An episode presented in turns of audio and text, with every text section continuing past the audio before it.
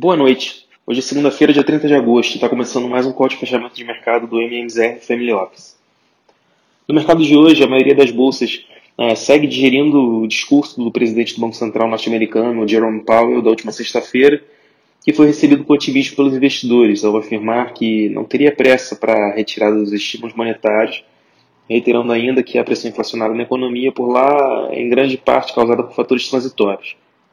Na Ásia, as bolsas fecharam o dia em alta, sendo influenciadas por essa notícia, e o Hang Seng fechou com, subindo 0,52%.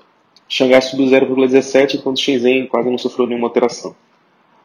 Na Europa, as bolsas fecharam o dia com leve alta, né, com índice europeu, o Eurostock 600, encerrando o dia com alta de 0,09%, é, sendo puxadas pelo setor industrial, que valorizou 0,32% no dia.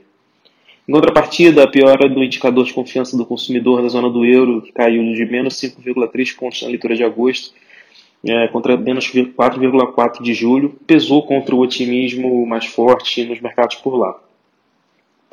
Em Nova York, as bolsas atingem novo recorde, com altas na Nasdaq de 0,90 e 0,43 do S&P, Enquanto na semana passada o foco das atenções seguia no discurso do Powell, essa semana os investidores estão de olho nos dados de emprego norte-americano que serão divulgados na sexta-feira.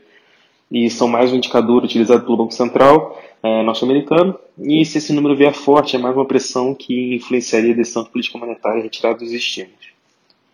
No Brasil, o clima de cautela e tensão políticos voltou a descorrelacionar a bolsa né, do cenário local com o cenário externo fazendo um índice Bovespa encerrar o dia com queda de 0,78, fechando aos 119.740 pontos.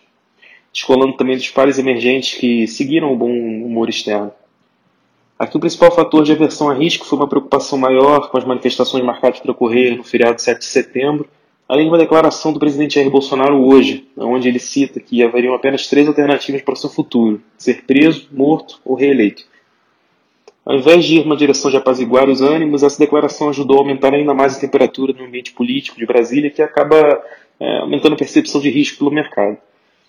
Hoje também foi divulgado o número do GPM de agosto da Fundação Getúlio Vargas, que ficou em 0,66 contra 0,78 do número de julho.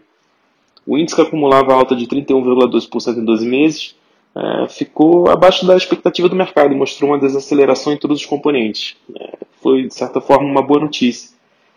Hoje, às duas e meia também, foi divulgado o resultado primário do governo central, com um déficit de 19,8 bi nas contas em julho, também menor que o esperado. Então, essas boas notícias elas ajudaram com a queda leve dos juros é, curtos aqui no Brasil, mas o, o ruído político impediu a queda da parte mais longa da curva, que até subiu em alguns vértices.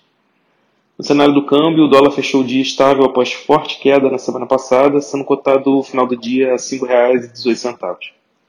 Bom, por hoje é só, uma boa noite e até amanhã.